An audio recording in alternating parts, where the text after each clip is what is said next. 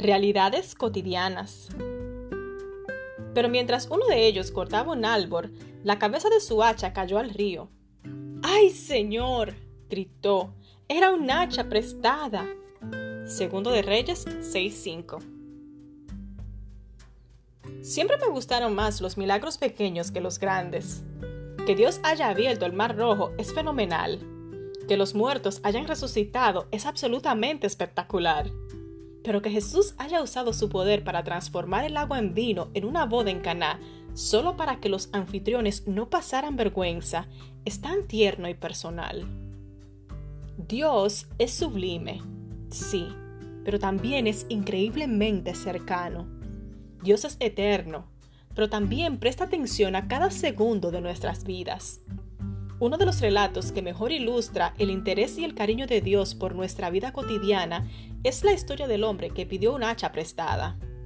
Un grupo de hombres estaba talando árboles junto al río Jordán para expandir la escuela de los profetas.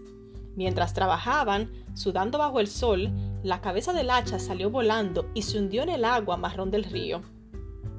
El hierro no era barato en aquel momento, y la cabeza del hacha debió haber caído en la parte profunda, porque no podían buscarla.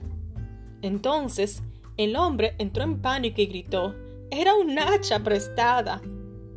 Honestamente, yo también gritaría.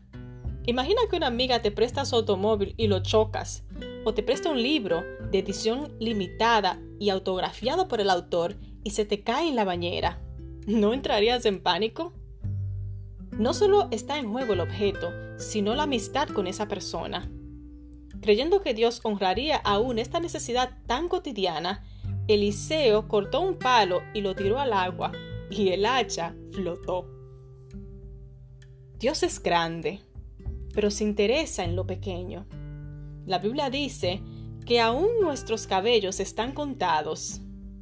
Dios está profundamente interesado en compartir la vida cotidiana con nosotras. La autora cristiana Jenny Allen en sin descanso, lo describe con estas palabras.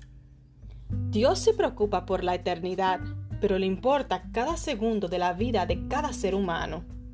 Este es el Dios a quien servimos. Cuando creemos que Dios solo es grande y que solo se interesa por las cosas eternas y celestiales, nos perdemos de algo. De ver cómo Jesús amaba a cada individuo profundamente y satisfacía sus necesidades únicas. Señor, te agradezco porque prestas atención a cada aspecto de mi vida. No hay espacio en mi corazón para el cinismo, porque tus cuidados son tiernos y constantes.